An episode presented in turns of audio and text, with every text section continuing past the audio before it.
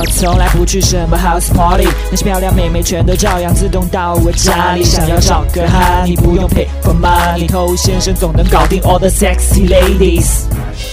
什么都不会，就是会把妹。欢迎收听把妹宝典，我是透先生。在上一集呢，我们已经讲了这个多时态聊天的这样一个大体的思路哈。那聪明的兄弟呢，应该听完这一集的话，就应该有了非常多的 idea，知道可以从哪些方面入手，跟妹子取得一个更加良好的沟通效果。但如果你还有一些不得要领的话呢，我建议你先把上一集理解透彻之后，再来听我接下来要讲的这些内容，因为接下来我会给你一些具体的操作例子。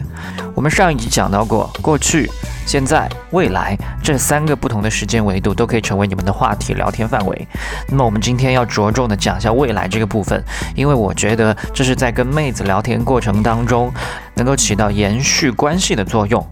你正在收听的是最走心、最走肾的撩妹节目《把妹宝典》，添加微信公众号 k u a i b a m e i，关注我们，参加内部课，学习从未公开的撩妹套路。内部客服微信号 a s k t o u。OK，欢迎在节目之外去添加我们的公众号，可以用 A I B M E I，或者是参加我们的内部课程的学习，添加微信号 A S K T U U。很多兄弟他跟妹子聊一聊，见一见，搞不好突如其来的就没有了下文，说断就断，然后不明白为什么，聊得挺正常啊，没有惹他不开心啊。那会发生这种情况，往往是因为他对你们之间没有任何预期。那没有任何预期，这是他的责任吗？不，这是你的责任，因为你在跟他的这段互动过程当中里面，从来就没有跟他植入过未来，从来就没有给他描绘过一些幻想，所以他的关系跟你随时停下来，这都是非常正常的。你不在他的未来计划之列，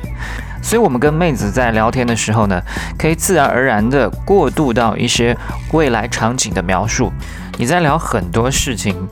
你都可以聪明的不露痕迹的将它转换成未来时态。你在聊亲人、聊朋友、聊小朋友、聊宠物、聊旅行都可以。比如说聊亲人的，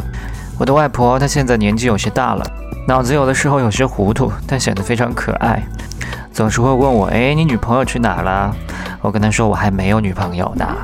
她比较喜欢那种干净有礼貌的女生。万一有一天她见到你，我猜他一定会拉着你的手没完没了的跟你唠叨，哼，你会不会觉得很烦？但我外婆烧的菜很好吃，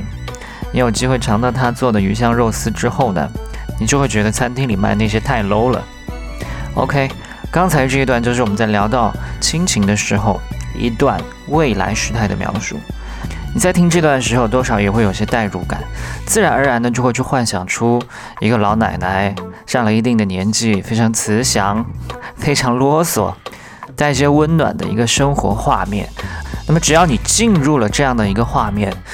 那就代表我们已经植入成功了。所以未来的部分，它并不是说我们要郑重其事的跟一个妹子讲我跟你要有什么什么样的未来，而是在我们聊天过程当中，不知不觉。让他感受到我们之间未完待续的一些事情。那当这些画面积累到了一定的数量，你们未来的可能性也就相应的大了一些。OK，那今天就跟你聊这么多了。我是头先生，祝你早日成功。